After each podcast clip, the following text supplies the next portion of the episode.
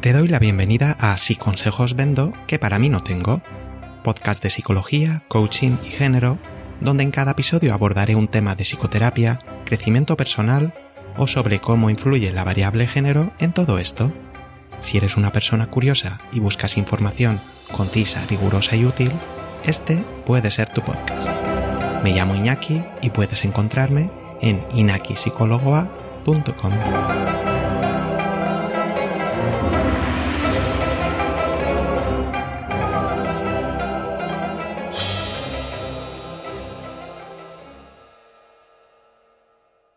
Te doy la bienvenida al episodio 22, dentro del apartado de Psicología, y titulado Cómo superar la ansiedad generalizada. Hablaremos sobre qué es exactamente la ansiedad generalizada, cuándo las preocupaciones son adaptativas o funcionales y cuándo no, cuáles son las diferencias entre el miedo y la ansiedad, cómo se desarrolla un trastorno de ansiedad generalizada, qué rasgos de personalidad se relacionan con este trastorno y ya entrando en el tratamiento, cómo son los tratamientos farmacológicos, qué aspectos se trabajan en los tratamientos psicológicos y ya en particular cómo se maneja la ansiedad generalizada desde la terapia de aceptación y compromiso. Un episodio bastante completo. ¿Vamos allá? ¿Qué es la ansiedad generalizada? Es un trastorno psicológico con dos componentes principales. Por una parte, la ansiedad y por otra, la sobrepreocupación o la preocupación excesiva. Las preocupaciones son una cadena de pensamientos sobre algún tipo de peligro futuro. En ellas, la persona no tiene certeza sobre los resultados de un evento en el futuro y ello le genera mucha ansiedad. Esta ansiedad, a su vez, no sería más que la respuesta emocional a esos pensamientos de amenaza, y puede definirse como una sensación de inquietud acompañada de tensiones musculares que nos preparan para la acción. La cadena de preocupaciones o rumia suele comenzar con un pensamiento del tipo ¿Y si sucede algo malo en este ámbito? ¿Cómo podría controlar esta posible amenaza? ¿Y cuáles son los síntomas típicos de la ansiedad generalizada?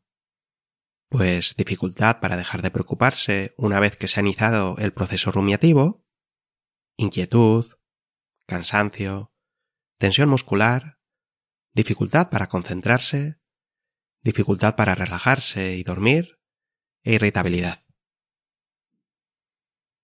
¿Y cómo sé si preocuparme es adaptativo o es disfuncional? Podemos clasificar dos tipos de preocupaciones. Por una parte, los problemas actuales. En este caso, el problema ya existe y tratamos de buscar una solución para él. Por ejemplo, he tenido una bronca con una amiga y me preocupo por cómo puede repercutir ello en nuestra amistad. Así, barajo distintas opciones sobre cómo podría reducir la tensión existente. Y dos, situaciones hipotéticas. En este caso, el problema no existe aún, y es posible que nunca llegue a existir. Además, no hay ningún indicio real que indique que es un problema que pueda darse. Por ejemplo, preocuparme por si mi pareja tendrá un accidente de coche. Si se trata de un problema existente, podemos valorar cuál es nuestro grado de control de cara a resolverlo. Si tenemos poco o ningún control, no queda más que aceptar la situación. Pero si es posible resolverlo, podemos pasar a la acción. Las preocupaciones, en casos de ansiedad generalizada, suelen referirse a situaciones que o bien es poco probable que sucedan, por ejemplo, ¿y si se corta la luz y no puedo utilizar la presentación que he preparado en el ordenador? O que si llegan a ocurrir, acaban siendo mucho más manejables de lo que la persona anticipaba. Por ejemplo, ¿y si me quedo en blanco y no sé qué decir? En esos casos, no suele haber un problema claro que resolver, y la persona recurre a la preocupación como forma de intentar eliminar esa amenaza a través de los pensamientos. ¿Y cómo se relaciona el miedo con la ansiedad? El miedo sería una emoción más enfocada en el presente, Voy por el bosque, veo un oso, me entra miedo y me quedo paralizado para evitar que me vea. El miedo nos ayuda a sobrevivir, produciendo una serie de cambios corporales que facilitan hacer frente a la amenaza existente, ya sea atacando, huyendo o quedándome en parálisis. La ansiedad, en cambio, es una emoción más enfocada al futuro, orientada a algo que todavía no ha sucedido. Voy por el bosque y pienso, ¿y si aparece un oso? Si me creo literalmente ese pensamiento, es probable que sienta inquietud, aunque no tenga ningún indicio real de que haya un oso cerca. La ansiedad también provoca cambios corporales, pero menos intensos que en el caso del miedo. Sus efectos, en cambio, pueden durar mucho más tiempo, ya que nuestra mente es muy buena anticipando peligros hipotéticos. Pero no nos equivoquemos. La ansiedad y las preocupaciones son necesarias y funcionales, puesto que nos permiten prepararnos para el futuro. Como por ejemplo, ahorrar para épocas peores, o animarnos a estudiar ahora para un examen que tendremos dentro de dos meses. ¿Y en qué se diferencian las personas normales, entre comillas, de las que tienen ansiedad generalizada? Pues no hay diferencias en el contenido de las preocupaciones, que suelen ser sobre salud, estudios, amistades, familia o trabajo. Pero las preocupaciones son mucho más frecuentes, más difíciles de controlar y más duraderas en las personas que se sobrepreocupan. Así, si una persona normal puede estar menos de una hora preocupándose al día, una persona con ansiedad generalizada puede estar más de cinco horas. ¿Y por qué sigo preocupándome? La verdad es que es un proceso bastante automático una vez que se inicia. Por eso es crucial detectar cuáles son los pensamientos gatillo que disparan ese proceso. Cuando un pensamiento tipo ¿y si sucede X? nos engancha, indica lo mucho que tememos que suceda X y que hay en juego algo relevante para nosotras. Y el temor a perder eso valioso genera malestar emocional. Como no es un problema presente y real, sino una situación hipotética futura, solo podemos tratar de resolverlo de forma mental. Al hacerlo, suelen suceder dos cosas. Por una parte, al centrar nuestra atención en el plano mental, nos distraemos del malestar físico. Por otra, creemos que estamos haciendo algo útil de cara a evitar esa amenaza. Ambos aspectos refuerzan que sigamos preocupándonos a corto plazo. Pero tiene otras consecuencias también. Cada intento de solución de una situación hipotética suele añadir nuevas amenazas posibles, que a su vez generan nuevo malestar emocional. Tras la preocupación ¿y si me quedo en blanco la presentación? puede aparecer otra nueva. ¿Y si con los nervios empieza a sudar y lo notan? ¿Y si me preguntan algo y no sé qué responder? Así, vamos encadenando nuevas preocupaciones, en un ciclo sin fin, hasta que nos percatamos de ¿Y qué tiene que ver esto con la preocupación inicial? Menuda película que me he montado. ¿Y resulta útil preocuparme tanto? Otro aspecto que influye son las creencias respecto a lo útil que es preocuparse. ¿Resuelves realmente tus problemas dándoles vueltas una y otra vez en tu cabeza? También existe la creencia de que preocuparme me protegerá de emociones negativas en el futuro.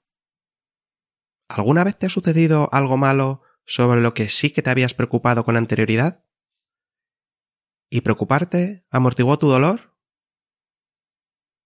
Y déjame plantearte algo más. ¿Preocuparte por cosas que puede que no sucedan nunca? ¿Cuánto aumenta tus emociones negativas en el presente? Ya, ya, pero es que preocuparme es un rasgo positivo de personalidad. Indica que soy responsable, que quiero hacer las cosas bien.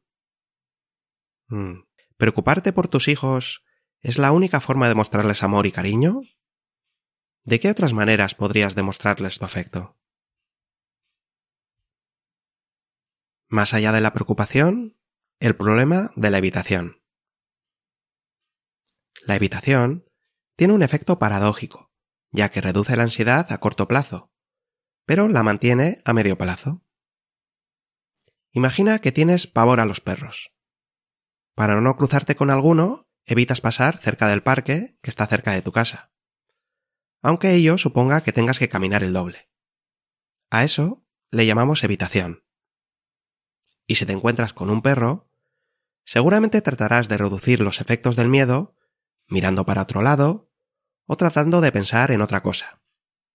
A eso le llamamos neutralización, y es otra forma más sutil de evitación. Pero la solución para dejar de sentir tanto miedo consiste justo en lo contrario, en exponerte a estar con perros de forma prolongada, focalizando tu atención en aquello que más miedo te da, hasta confirmar que no ocurre aquello que tanto temías, como por ejemplo que te muerdan.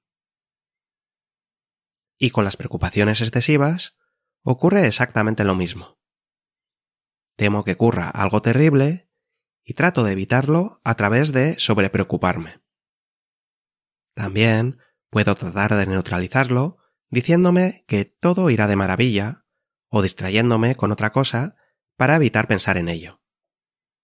Pero la solución pasa por exponerme a la posibilidad de que ocurra lo temido y comprobar cómo soy capaz de hacerle frente. ¿Y cómo descubrimos aquello temido? ¿Qué pasaría si esto realmente sucediera? ¿Qué sería lo más angustioso para ti? Siguiendo con el ejemplo de quedarme en blanco, pues que todo el mundo creyese que soy un mal profesional, y mediante la técnica de la flecha descendiente, continuamos indagando hasta que la persona no puede encontrar una nueva respuesta. Ese sería el miedo nuclear. ¿Y qué pasaría si creyesen que eres un mal profesional? que dejarían de contar conmigo. ¿Y qué pasaría si dejaran de contar contigo? Pues que nadie me necesitaría. ¿Existen rasgos de personalidad habituales en la ansiedad generalizada? Algunas características habituales en personas con ansiedad generalizada son el perfeccionismo, me preocupo para evitar cometer errores, la dependencia, me preocupo porque no me veo capaz de hacer frente a posibles problemas futuros. O la falta de asertividad. Me preocupo porque no sé decir no y debido a ello acumulo un exceso de responsabilidades ajenas. Todas ellas no son conductas innatas, sino formas de actuar aprendidas, y que contribuyen a reducir la incertidumbre, ya que tratan de amortiguar la amenaza de ¿y si ocurre X? ¿Y cuál es el origen de esos rasgos? El origen puede haberse iniciado en el tipo de educación familiar que recibieron. Generalmente en alguno de estos extremos. Familias excesivamente exigentes que no toleraban ni el más mínimo error, familias sobreprotectoras que impedían que la propia criatura desarrollase sus capacidades mediante ensayo y error, o familias excesivamente ansiosas donde cualquier circunstancia imprevista era vista como una amenaza dramática que había que evitar a toda costa.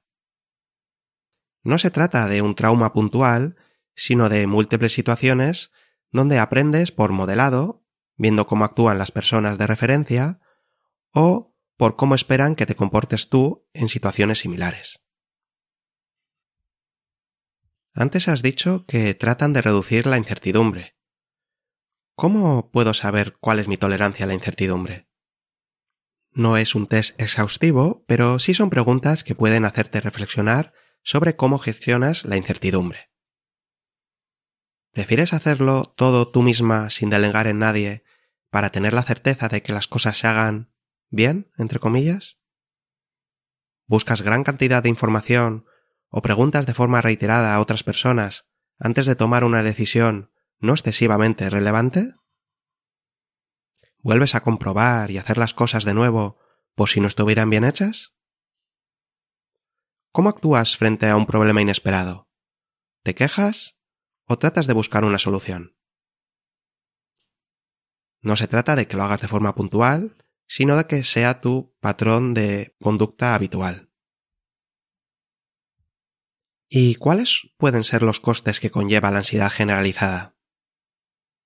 Los costes asociados a sobrepreocuparse pueden ser altos niveles de estrés y fatiga debido a estar en contacto con situaciones hipotéticas desagradables y que ponen a tu cuerpo en alerta, y esto, a su vez, acaba dificultando tanto el inicio como el mantenimiento del sueño, también la reducción de la concentración y la memoria debido a fijar la atención al futuro y desviarla de lo que ocurre en el presente, y esto también conlleva un deterioro del rendimiento social, laboral o académico, un estado de ánimo irritable y angustiado, que puede derivar en un incremento de los conflictos con otras personas, y cuando la ansiedad se prolonga el tiempo suficiente, y dedicas cada vez más tiempo a tratar de reducirla, en lugar de intentar hacer cosas valiosas con tu vida, puede generarse también un contexto depresivo.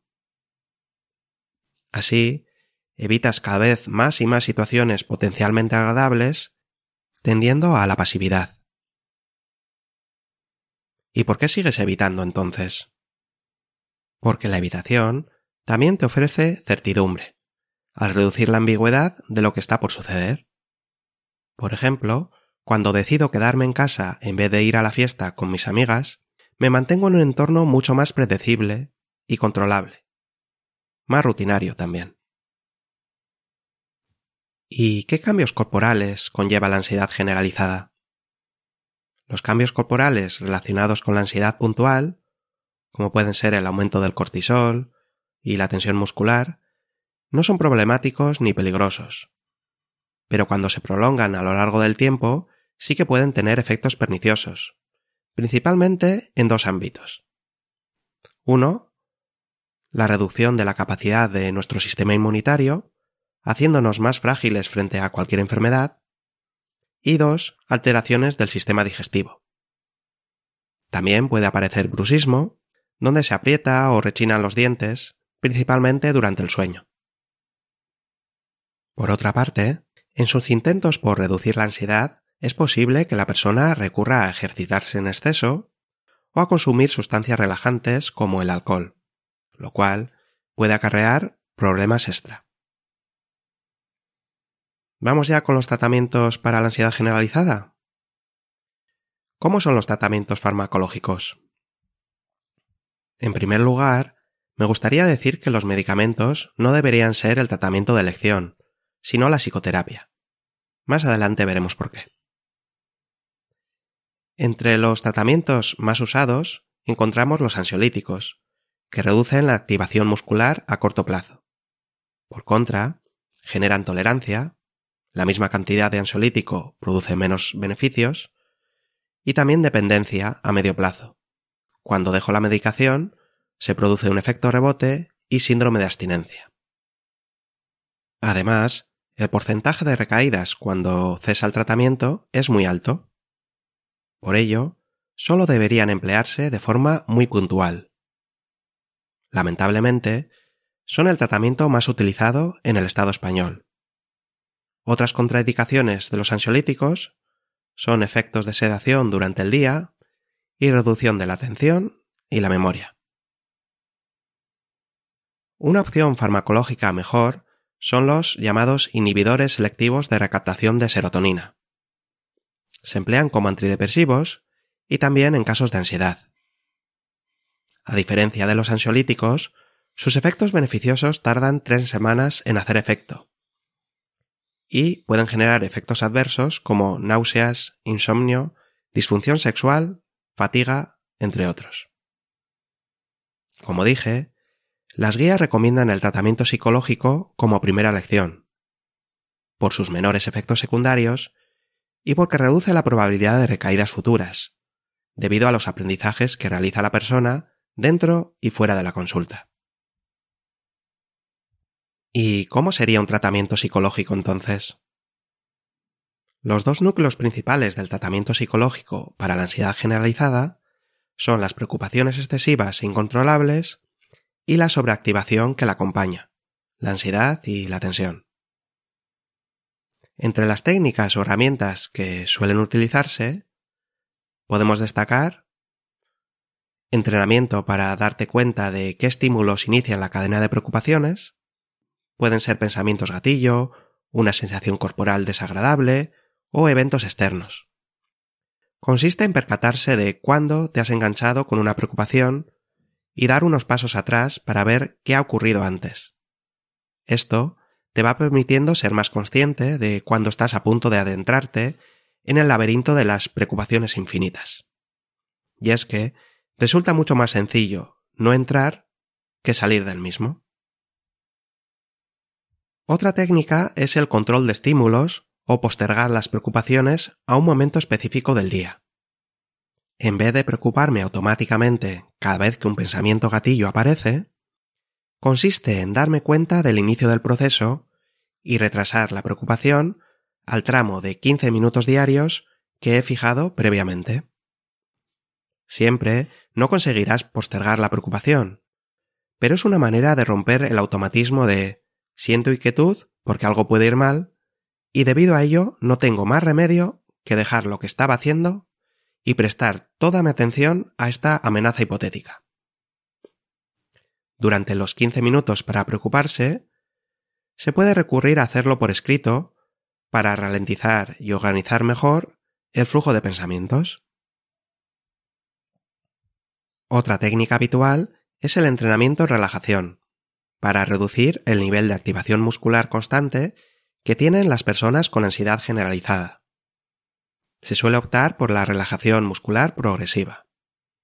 Y el objetivo no es tanto relajarse completamente, ya que las técnicas de relajación funcionan peor cuanto mayor es el nivel de ansiedad, sino que lo principal es aprender a tomar conciencia de las tensiones musculares antes de que produzcan un dolor notorio. Y también poder aflojar un poco esa tensión, reduciendo así la lucha inútil contra lo que ya estás sintiendo. También resulta útil cuestionar la utilidad que tiene preocuparse no tanto discutiendo a nivel intelectual, sino mediante experimentos que pongan a prueba las predicciones de tu mente.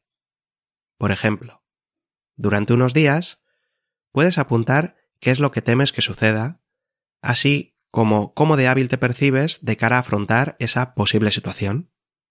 A posteriori, puedes comprobar si, por una parte, sucedió o no aquello temido, y si realmente sucedió, valorar si fue tan dramático como anticipabas o si no fue para tanto y pudiste hacerle frente. En una línea similar, otros experimentos posibles están relacionados con verificar qué efectos tiene preocuparse durante más o menos tiempo. Por ejemplo, si crees que sobrepreocuparte te ayuda a mejorar tu rendimiento laboral, te animo a que durante unos días trates de preocuparte más de lo habitual y otros días trates de preocuparte lo menos posible. A continuación, observa si el exceso de preocupaciones ha tenido efectos beneficiosos en los resultados de tu trabajo o no. Otras cuestiones que también se suelen abordar, según el caso, puede ser el entrenamiento en la resolución de problemas, habilidades para mejorar la asertividad y poner límites a las demandas ajenas, o cómo realizar una mejor gestión del tiempo para priorizar lo importante y lo urgente. ¿Y cómo sería el tratamiento para la ansiedad generalizada desde la terapia de aceptación y compromiso? Primero, se suelen cuestionar algunos mitos relacionados con la ansiedad, como para poder vivir mejor, primero he de sentirme mejor, o su variante, una vez que empieza a pensar y a sentirme mejor, mi vida podrá mejorar. Estas creencias son una trampa que nos llevan a dejar nuestra vida en pausa y centrarnos en tratar de eliminar la ansiedad y ciertos pensamientos. Como ya hemos visto en episodios anteriores, tenemos poco control sobre lo que sentimos o sobre los pensamientos automáticos que tenemos. Además, los intentos por controlar esas experiencias internas suelen producir un efecto rebote que mantiene o aumenta aquello que queremos eliminar. Pero no se trata de convencer a la persona con ansiedad generalizada, sino que su propia experiencia sea la que le dicte la utilidad o no de sus intentos de control. ¿Estás dispuesto a soltar el control de aquello que no puedes controlar para enfocarte en avanzar hacia aquello que más valoras en tu vida? Como dice Eifert, la ansiedad es parte de la vida y no un motivo para dejar de vivirla. Así, el objetivo final no es la reducción de los síntomas, sino que aprendas habilidades psicológicas para que la ansiedad deje de ser un obstáculo a la hora de vivir una vida rica y significativa. Clarificando tus valores personales. Podemos comenzar evaluando cómo de satisfecha estás en la forma que estás viviendo distintos ámbitos de tu vida, amistades, relaciones íntimas, lo laboral, etc. Y explorar qué te gustaría hacer que no estás haciendo en la actualidad. A continuación, suele ser útil hacer una lista con todas las cosas que haces para tratar de controlar, reducir o eliminar la ansiedad o ciertos pensamientos anticipatorios. Por ejemplo, tratar de pensar en otra cosa, pensar en cómo podría solucionar distintas situaciones hipotéticas, ponerme a hacer cualquier cosa para distraerme, etc. Se trataría de valorar cómo de útiles son esas tácticas a medio plazo y qué coste tienen en tu vida. ¿Te acercan o te alejan de aquello que es importante para ti? ¿Qué impacto tienen en tu salud, en tu energía o en tus relaciones interpersonales? La verdad es que no hay nada roto en el interior de las personas con ansiedad generalizada. Lo que te ha llevado al grado de sufrimiento actual no son tus características personales, sino el uso de estrategias ineficaces. Cómo tratar de controlar tus experiencias privadas, o evitar o escapar de situaciones ante la posibilidad de que la ansiedad haga presencia. La aceptación emocional. Una vez que la persona observa su propia experiencia, suele corroborar los efectos perniciosos que conlleva luchar contra lo que ya está sintiendo. Frente a la agenda de control emocional o la evitación de situaciones, se le ofrece la alternativa de la aceptación emocional y la disposición a exponerse a situaciones valiosas. Te animo a explorar el episodio número 5 sobre aceptación emocional si quieres saber más sobre este proceso. Defusión cognitiva tomar distancia de pensamientos problemáticos. Aquí se entrena la capacidad de detectar cuando te enganchas con algún pensamiento, así como técnicas para desengancharte. Es decir, cómo tomar distancia para poder ver ese pensamiento como un producto de tu mente y valorar si es útil o no seguir lo que te dice.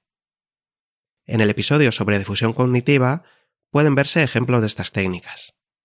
En general, no se trata de modificar el contenido del pensamiento, sino su forma, para que ya no lo veas como una verdad literal, sino como una mera cadena de palabras. El yo observador. Se entrena a la persona a simplemente darse cuenta de sus experiencias internas como un observador neutral, percatándose de cuando tu mente evalúa, enjuicia, compara, critica, anticipa, etc. Presencia. Se entrena a la persona en darse cuenta de cuándo está prestando atención a la experiencia directa, a través de sus sentidos, y cuándo se deja arrastrar hacia el pasado, futuro o algún lugar distinto al aquí o ahora. Junto al resto de habilidades, permite que vuelvas a enfocarte en la tarea que tenías entre manos sin dejarte arrastrar por tus emociones o pensamientos. Igual que el resto de procesos, también tengo un episodio específico sobre este tema que te animo a consultar si todavía no lo has hecho. Exposición gradual a situaciones temidas. Ya sea mediante la imaginación o en vivo, en directo, esta exposición es similar a la que se realizan en otros tipos de terapia, pero aderezada con las habilidades de flexibilidad psicológica que hemos comentado anteriormente y que facilitan la exposición. Además, una exposición enfocada en valores no se centra solo en enfrentarse a lo temido, con la esperanza de huir de los síntomas de la ansiedad, sino que supone acercarse a lo que valoras, motivando así que te expongas a lo temido. Acción comprometida. Para que seas capaz de establecer objetivos alineados con tus valores en distintas áreas vitales, y que sepas valorar los pequeños pasos más allá de los resultados logrados. También te servirá para que elijas moverte hacia aquello importante con independencia de lo que sientas o los pensamientos que emerjan en tu mente en un momento dado. Con esto llegamos al final del programa. Te animo a visitar los episodios anteriores para profundizar en los seis procesos de flexibilidad psicológica, que eran la aceptación emocional, la difusión cognitiva, la presencia, el yo observador, los valores personales y la acción comprometida. Te agradezco que me hayas acompañado hasta el final del podcast y te animo a recomendarlo a cualquier persona que le pueda interesar este contenido. Muchas gracias y nos vemos en el próximo episodio. Hasta entonces, cuídate mucho. Salud, coraje y amor.